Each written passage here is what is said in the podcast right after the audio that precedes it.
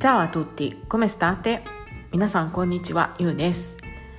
えーと、大変お久しぶりです。あの、ちょっとね、11月の最後の週でしたかね。に、えーと、結構ね、重いインフルエンザにかかってて、で、それで、その後もね、なかなか調子が戻らずに、過ごしてたりしたらもう一気に12月とかに入っちゃってでね忙しくもしてたのであれよあれよという間に日が経ってしまいました。えーとですねそのイタリアとしてのねなんか国としてのなんか大きいニュースっていうのは別にねないんですよね、えっと、今年は去年より寒いとかそれぐらいな感じで。でまあ12月に入ったのでもちろんねあのバチカンがあるのでこうなんですかキリスト教の本場ってことでクリスマスねシーズンもあのもちろん到来して、えー、とそうですね街が飾り付けられてって感じなんですがあのー、日本みたいにね、えーと普段からそのこう電飾がね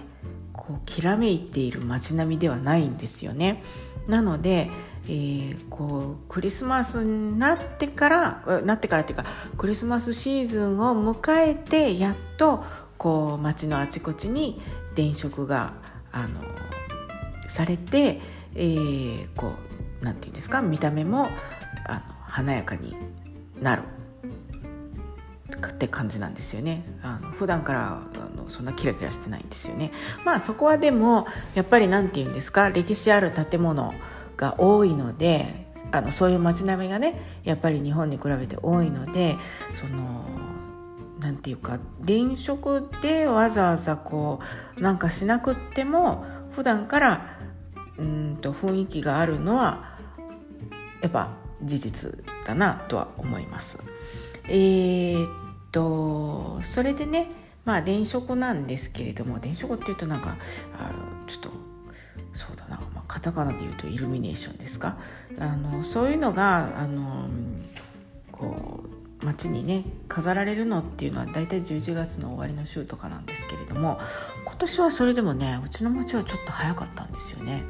いつもは絶対11月の最後の週なんですけれどもなぜか今年は早かったんですが何でしょうね。えー、っとそれでまあ去年もね言ったと思うんだけど大体この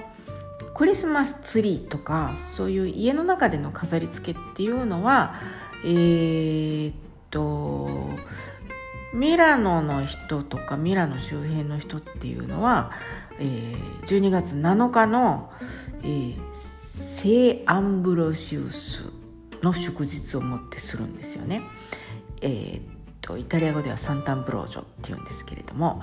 でこの日にですね、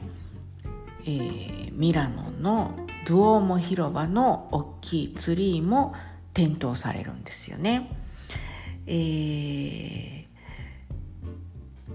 でねそのツリーはねそのドーモの広場のツリーはあのクラシックな形ですごく良かったんですよね。こうテレビで見た感じだと。あのまあ大体例年そんな感じだったんですけどね。いつの年だったかな。なんかあのアメリカの某飲み物有名な飲み物がねあの多分えっ、ー、と何て言うんですか。お金出してたと思うんですけどそこのツリーが出ててある年にあの、ね、それはもう本当に評判が悪くってあのお金もらってるからってこんなことさせていいんじゃないぞみたいな感じでねかなりのブーイングが上がったんですけれどもそれのせいなのか何なのか分かりませんけれどもあのちょっとねクラシックなデザインに戻ってあの綺麗です。ところがね今年はえーとねそのドームのね横っちょにあるあのガレリアっていうのがあるんですけれども要するに、えーと、日本語で言うとエマヴィットリオ・エマヌエレ2世のガレリアっていうあのガイドブックに書いてるとこなんですけれども要するにアーケードですよねそこのあの真ん中にいつもねあのスワロフスキーがあの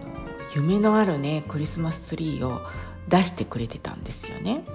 でまあそれだってね、まあ、スワロスキーの宣伝になるっちゃなるんですけれどもそれでもねやっぱりねこう本当に毎年見えるのがね楽しみなぐらいもう本当に綺麗で夢のあるね飾り付けをしてくれてて本当に楽しいこうワクワクするようなデザインだったんですよね。ところがね今年はねえっ、ー、とイタリアのね某ブランドがそこに出したわけなんですよ。あのスワロスキーよりもお金出してるのか何だか知らないんですけれども。これは本当にねがっかりくるデザインでそのまあねスワロスキーだってスワロスキーってバーンとこうそのツリーの下のところに書いてましたけれどもそれでもねやっぱりこう何て言うんですかクリスタルのあのメーカーだからそのねブランドだからっていうのもあるし、まあ、なんかこう腕の見せ所ですよね。なんかこう綺麗なっていう目のある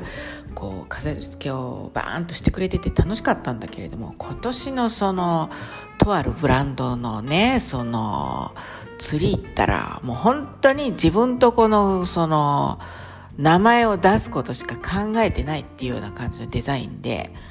なんだこりゃっていう感じでね写真でしか見てないんですけれどもえっ、と、まあ、偶然通るのであれば見るであろうけれども、わざわざ絶対これは見に行かないなっていう感じで、なんかもうね、本当に、結託そ悪いなっていう感じのね、あの、話なんですよね。だからもうなんかちょっともう私は、あの、すごい、気分悪いんですけれどもまあそれは私のあの個人的な話なので別にですけれども。でねえー、っと7日なんですけれども7日はねもちろん例年通りスカラ座が開幕する日なんですよね。シーズンが開幕する日で今年はヴェルディの「ドン・カルロ」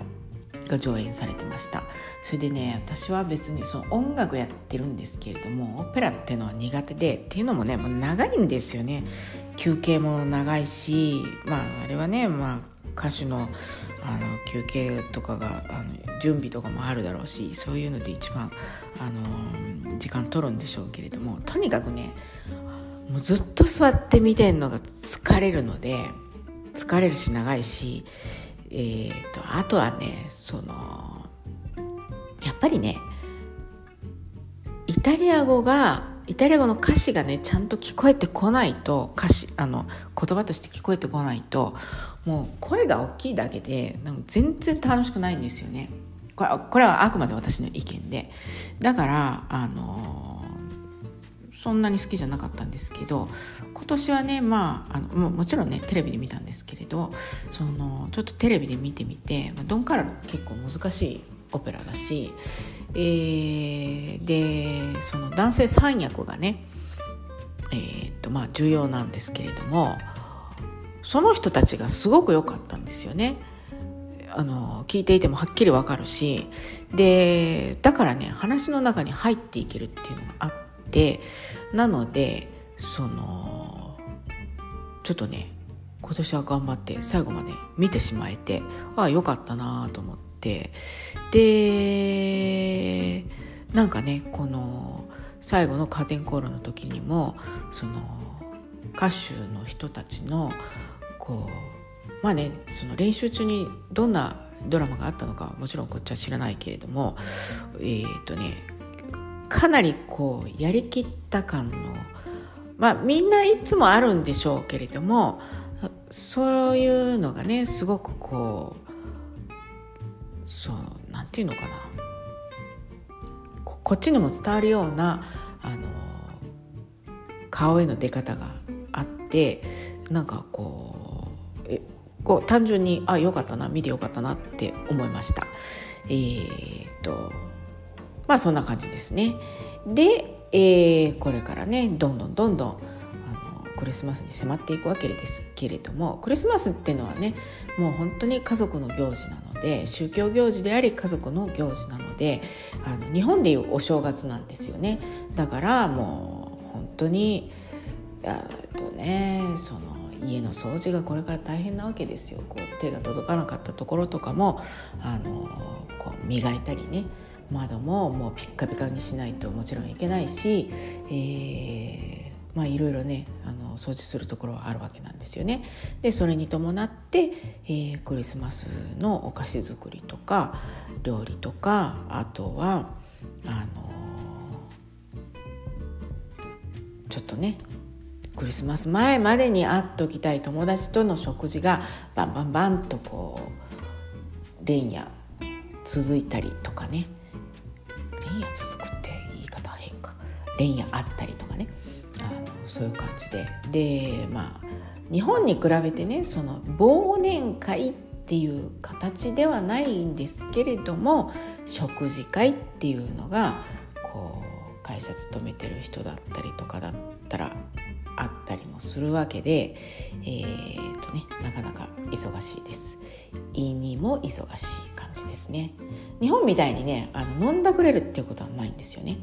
あのそれはイタリアではお行儀悪いのであのワインとかそういうのはあくまでお食事のお供っていう感じなのでねまあでもなんとなくこうやっぱり気ぜわしい感じがあのこっちでもねしてます。はいえーとまあねそんな感じで取り留めのない、えーと、何ですか？イタリアの雰囲気を今日はお伝えできたかな、うん、してみました。はいというわけで、えー、今日はこれで終わります。えー、できたらもちろん来週も、えーとね、その気ぜわしいイタリアの雰囲気をもうちょっとお伝えしたいと考えておりますのでよろしくお願いいたします。はいそれでは今日も最後までお聴きいただきありがとうございました。それではまた。 Ciao ciao. Ciao ciao ciao.